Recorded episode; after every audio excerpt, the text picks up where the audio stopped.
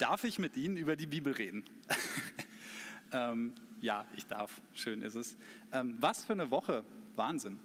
Evangelisation hier, Evangelisation da. Ganz viel ist passiert. Und ich muss ehrlich sagen, ich habe relativ wenig davon mitbekommen. Ich habe das eher so vom Seitenstreifen aus betrachtet und irgendwie auf Instagram gesehen. Krass, da sind Leute unterwegs, die haben Lust, was zu tun.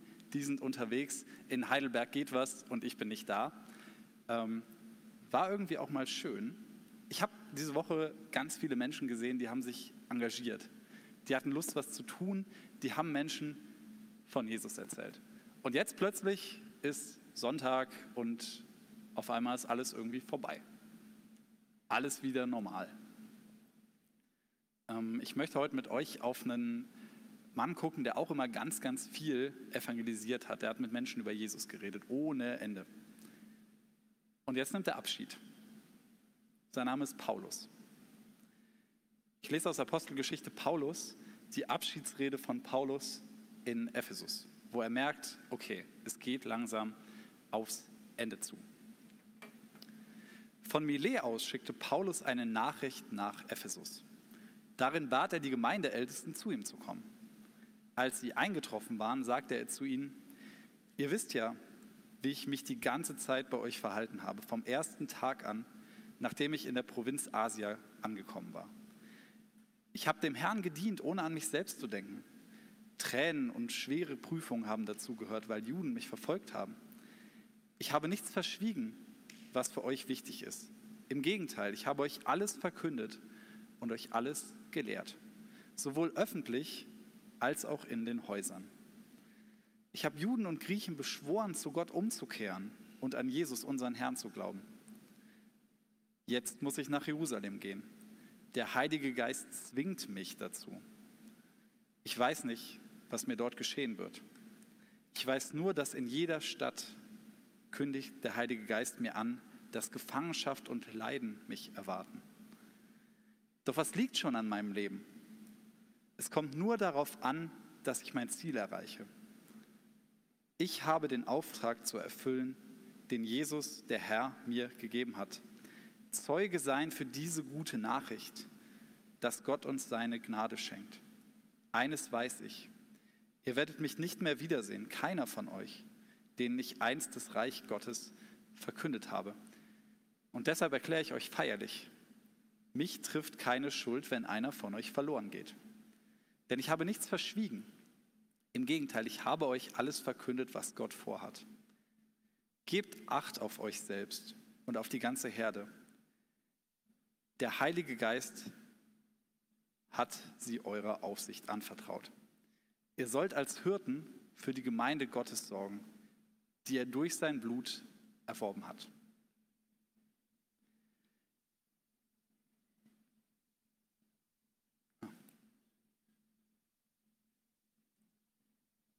Wer ist eigentlich Paulus?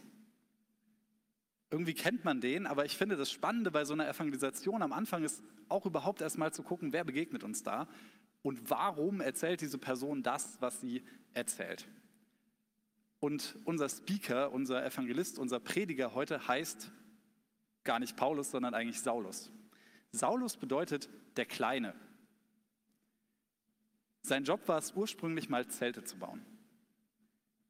Und gleichzeitig war er total engagiert in einer religiösen Gruppe, die heißt Pharisäer. Das waren ganz, ganz fromme Juden, die wollten alles ganz genau richtig machen. So total motivierte Typen größtenteils.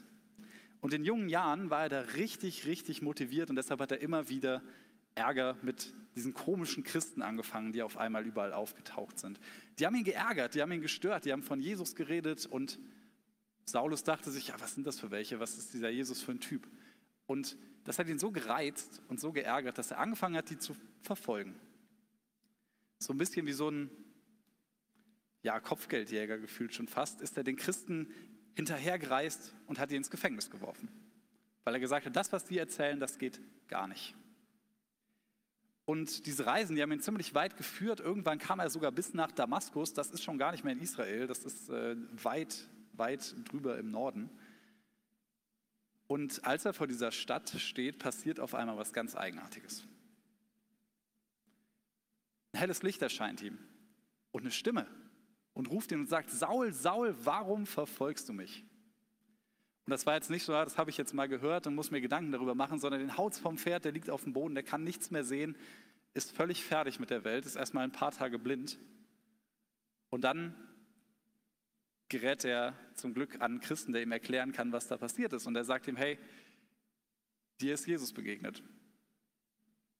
Und äh, das wusste Paulus auch schon vorher. Äh, aber es wird ihm klar, er kann wieder sehen und dann verschwindet er erstmal für drei Jahre. Vielleicht macht er irgendwo einen Bachelor in Theologie oder sowas.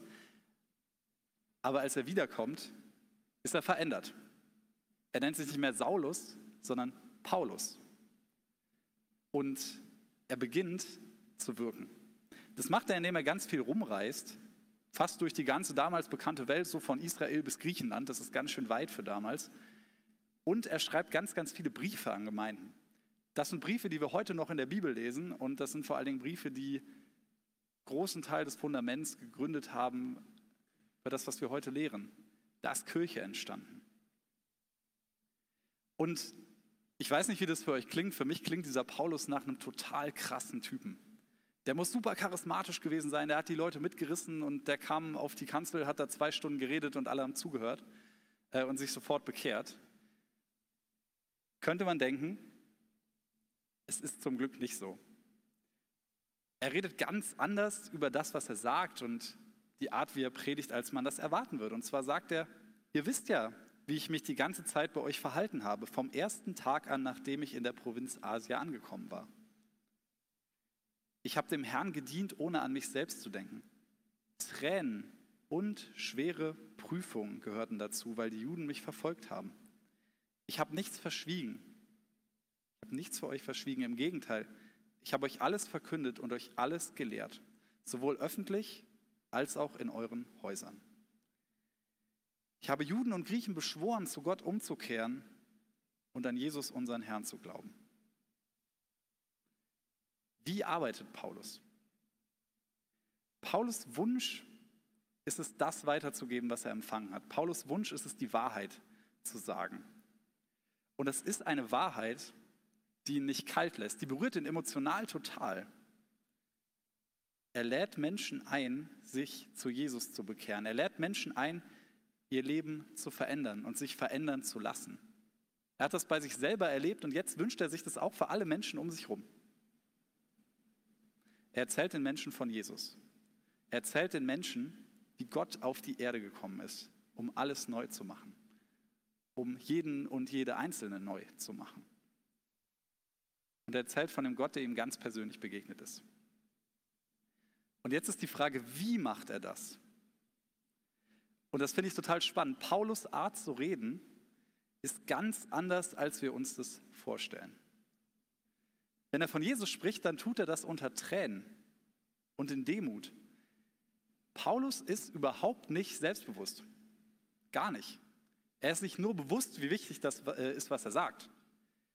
Und in seinen Briefen, da formuliert er total krass, findet super Worte, ist ein super Theologe. Aber wir lesen in den Briefen auch immer wieder, dass Paulus einfach sich nicht für einen guten Prediger hält. Und es bestätigt sich auch manchmal in der Apostelgeschichte, da geht einiges schief. Der ist emotional belastet, der ist teilweise sagt, er ist schwach und er ist krank. Aber das macht ihn demütig. Demut ist das Gegenteil von Hochmut. Er kommt und erzählt von Gott.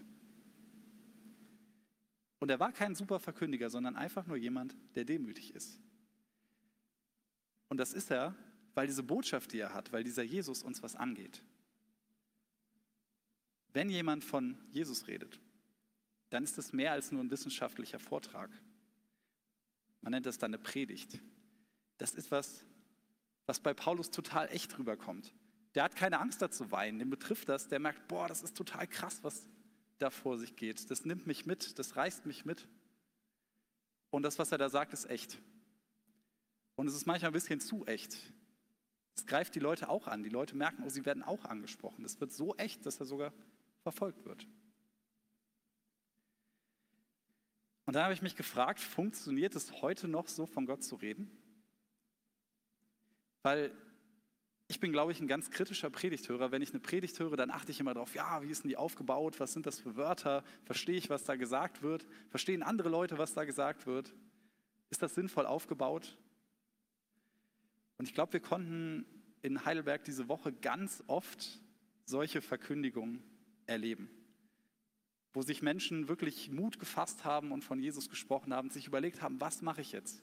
Und es ist ja ganz viel passiert. Es gab Abendprogramm. Es gab Evangelisation auf der Straße. Es gab Menschen, die haben sich ganz genau überlegt, was schreibe ich jetzt mit meiner Kreide da auf dem Boden. Es wurde Kuchen verteilt. Gut überlegt, durchdacht und mit einem klaren Ziel von Jesus zu sprechen. Und ich habe nicht das Gefühl, dass da jetzt viele Tränen geflossen sind. Ich glaube, das war eher was, wo man sich gefreut hat. Ich meine, das klingt alles ziemlich schön und super toll. Es ging, glaube ich, darum, wirklich selbstbewusst von Jesus zu reden. Und es tut gut, wenn man sich da überwindet und sagt, boah, jetzt habe ich mal was gesagt. Und ich glaube, das ist diese Woche passiert, in der Öffentlichkeit und in Häusern. Ich habe es selber bei mir zu Hause erlebt, da war der Gebetsraum eingerichtet, da ging richtig was. Aber Paulus sagt hier was, was mich persönlich total beruhigt. Manchmal ist es ziemlich schwierig, von Jesus zu reden. Und es ist auch nicht schlimm. Manchmal treffen wir nicht die richtigen Worte. Und das ist auch okay.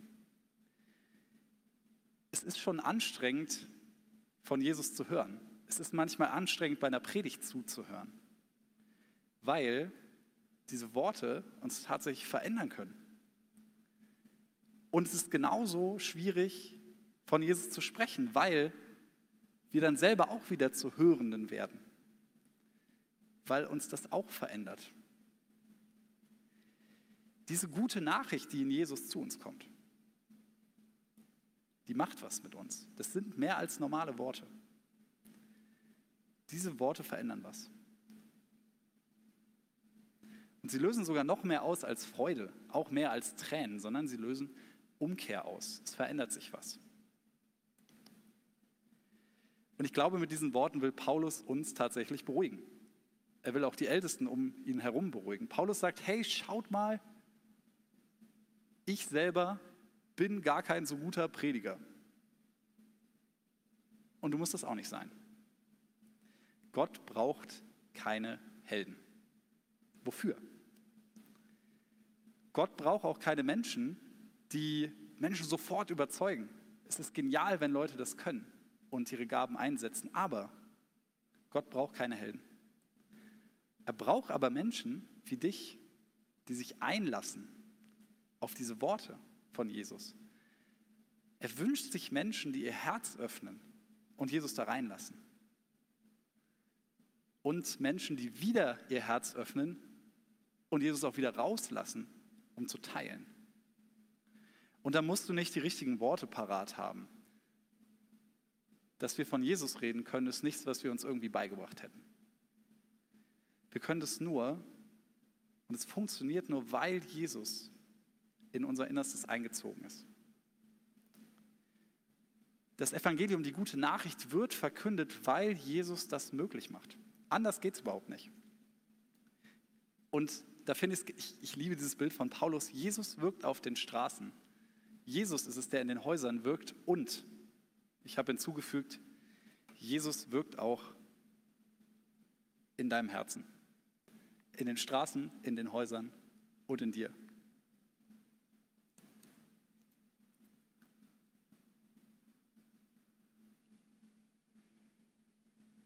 Und das ist total wichtig für Paulus, denn Paulus macht sich abhängig. Genau von diesem Jesus hat Paulus sich abhängig gemacht. Er glaubt an ihn, das bedeutet, er vertraut ihm sein Leben an. Er hat sich entschieden, seinen Lebensweg mit diesem Jesus zu gehen. Und dieser Weg geht jetzt überhaupt nicht da lang, wo Paulus hin will. Absolut nicht. Es geht in eine ganz komische Richtung.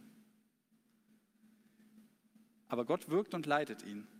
Und Paulus erahnt irgendwie schon so, was ihn erwartet und findet dann ziemlich krasse Worte dafür.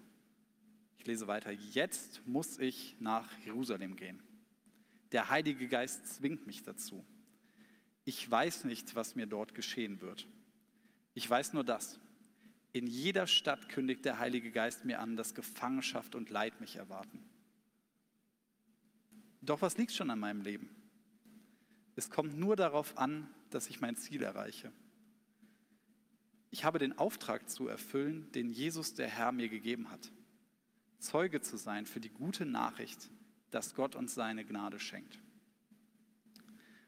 Eins weiß ich, ihr werdet mich nicht mehr wiedersehen. Keiner von euch.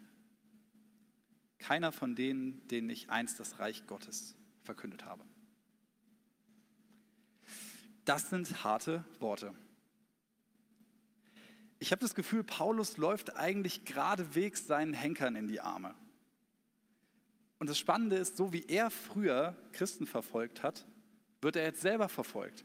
Er weiß ganz genau, was ihn erwartet. Wahrscheinlich begegnet er sogar Leuten, mit denen er früher zusammen Leute verfolgt hat.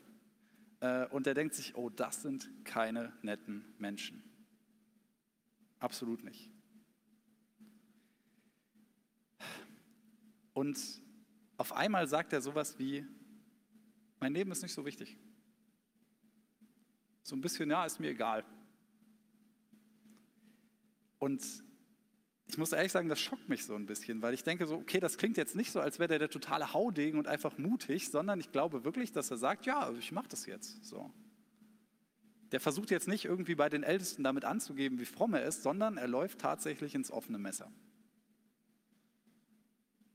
Denn er sieht es als seinen Auftrag, das zu tun. Sein Auftrag ist es, Zeuge zu sein für die gute Nachricht, dass Gott uns seine Gnade schenkt. Genau wie Jesus. Das hat Jesus auch gemacht.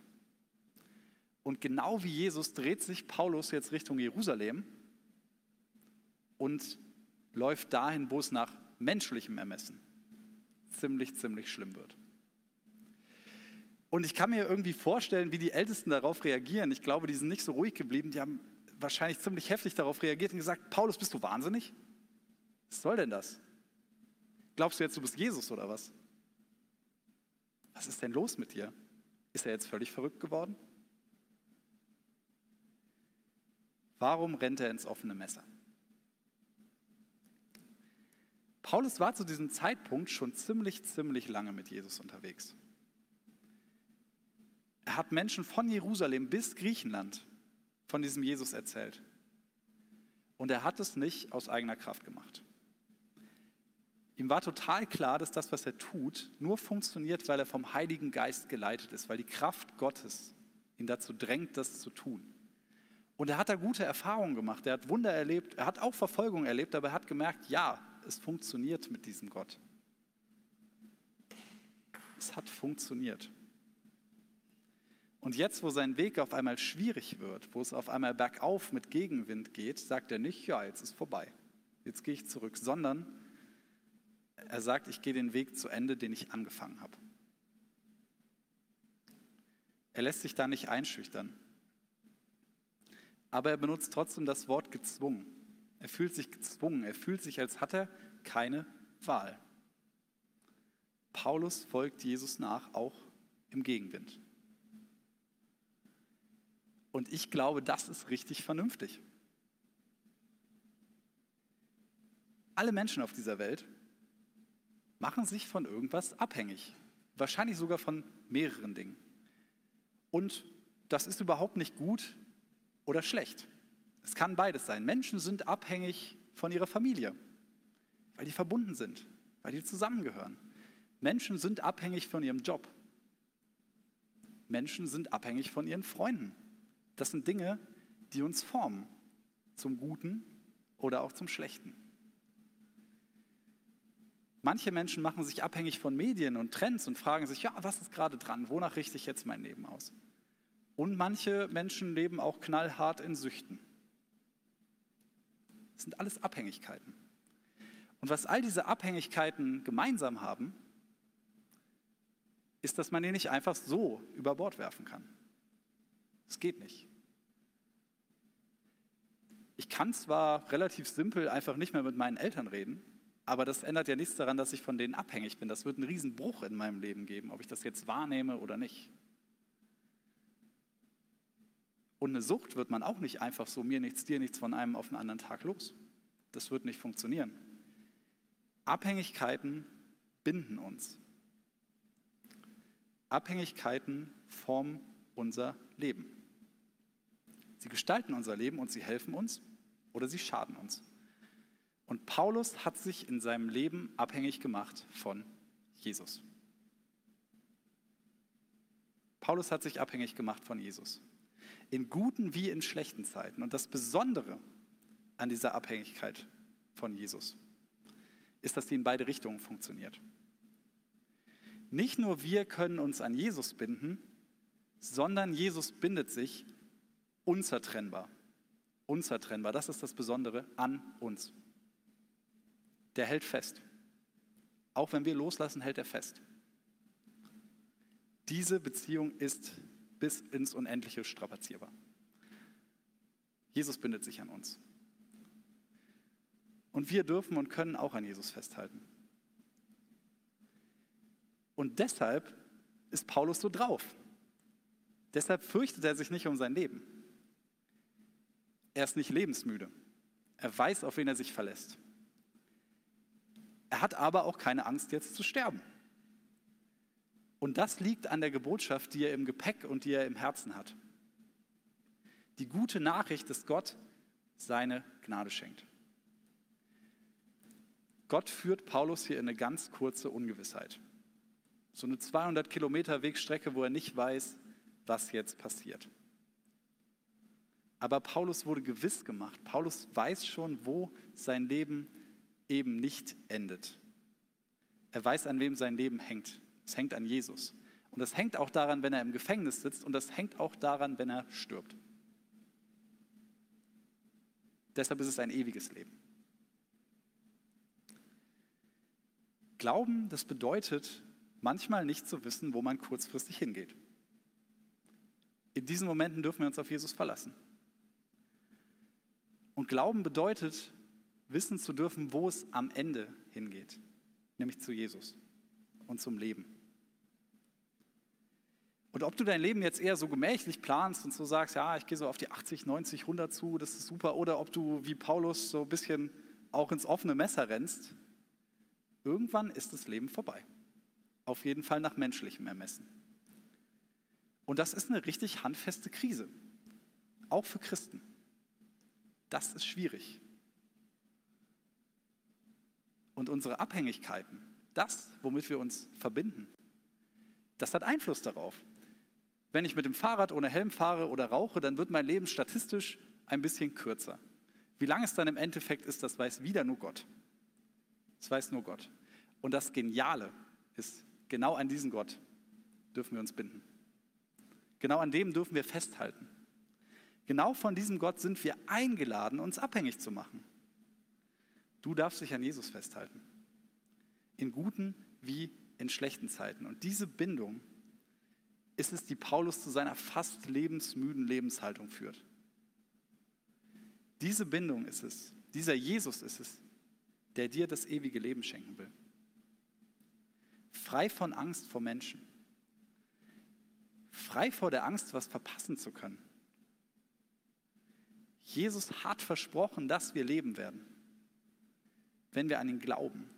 Das bezeugt Paulus hier. Nicht nur mit Worten, sondern auch mit dem, was er tut. Herr, und dazu will ich dich auch einladen. Mach dich immer wieder an diesem Jesus fest. Das ist das Beste, was du machen kannst. Das geht, wenn das Leben läuft und wenn das Leben nicht läuft. Du kannst dich an Jesus festhalten. Und danach finde ich es ganz spannend, was Paulus macht. Seine Rede geht noch weiter und ich finde, er sagt hier drei Sätze, die würde man an einem normalen Sonntag nicht so richtig verstehen.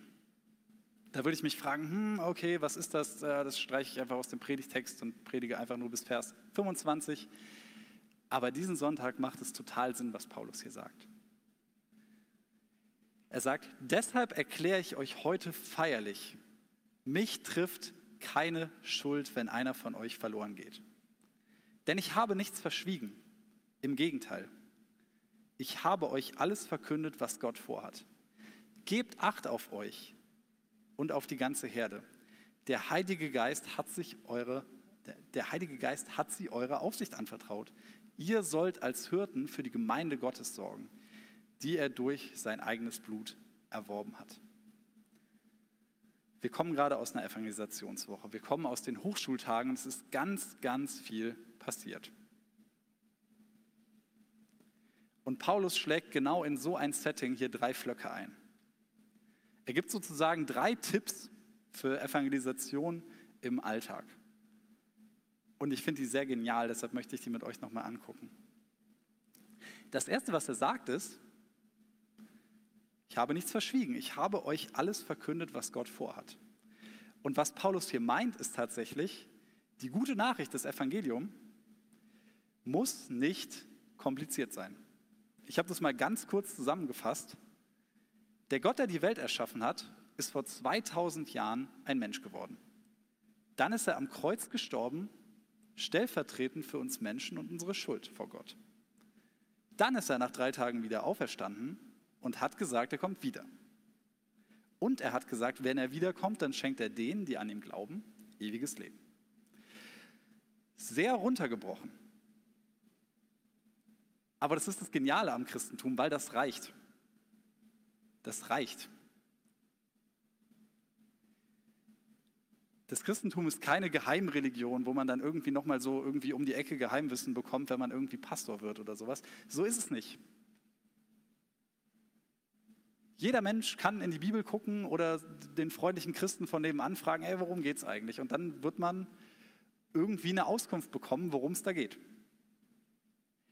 Es gibt keine großen Geheimnisse. Und das tut gut, weil Paulus sagte, ich habe das gesagt, was wichtig war.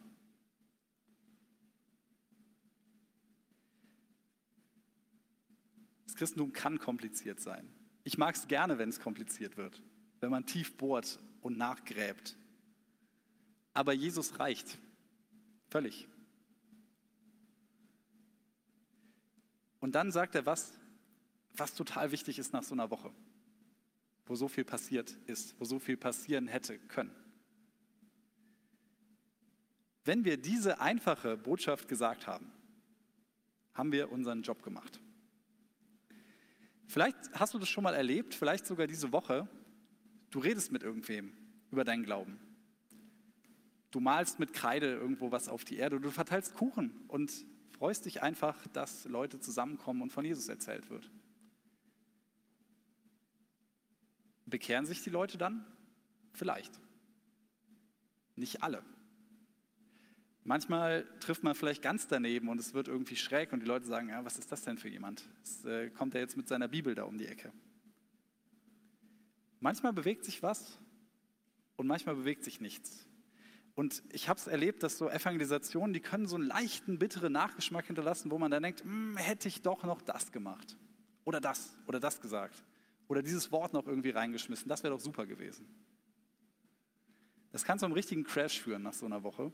Und es ist auch okay, wenn man sich so engagiert hat, dann wird man müde sein und es wird anstrengend gewesen sein. Aber Paulus redet sich selbst und uns das hier aus. Er sagt, hey, ich habe alles gesagt, was nötig war. Wenn jetzt jemand von euch verloren geht, kann ich das nicht auf mich selber nehmen. Das wäre viel zu viel Last für uns. Das würde ja heißen, wir sind es, die die Leute zu Jesus führen. Es ist Jesus, der die Leute zu sich einlädt.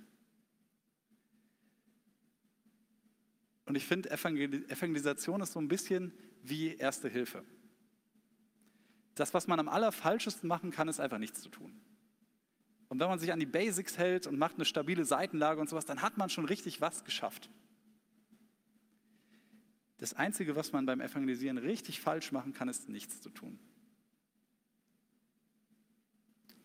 Und danach ist auch gut.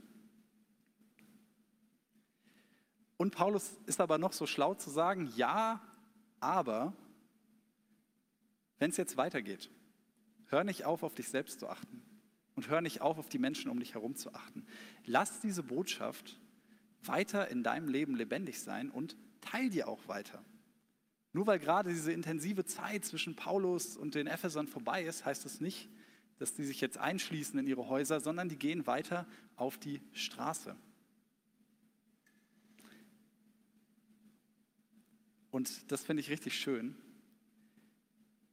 Evangelisation bedeutet Verantwortung auf sich nehmen. Von Jesus reden bedeutet immer Verantwortung auf sich nehmen, aber es bedeutet auch, die in dieser Beziehung zu Gott weitergeben zu dürfen. Wir dürfen sagen, ja, wir haben es jetzt gemacht, jetzt ist es vorbei, wir geben es weiter.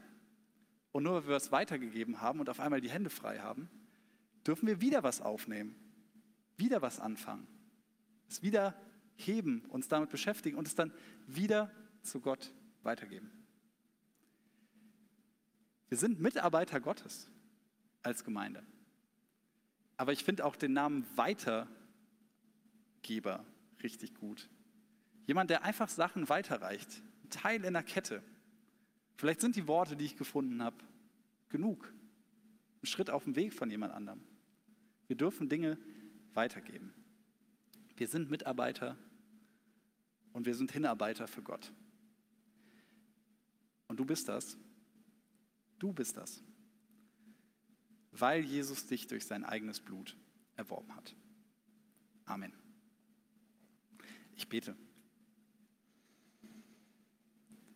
Jesus, ich will dir danken für diese vergangene Woche und für alles, was bewegt werden durfte. Ich will dir danken, dass du ja, uns für diese Woche berufen hast, Menschen anzusprechen. Und ich danke dir, dass das weitergehen darf, dass wir in unserem Alltag diese geniale Botschaft vom Leben weitergeben und leben dürfen. Und ich möchte dich bitten, dass du uns da Kraft schenkst, das auch zu tun. Und ich möchte dich bitten, dass du uns Ruhe schenkst, Dinge auch abgeben zu können. Amen.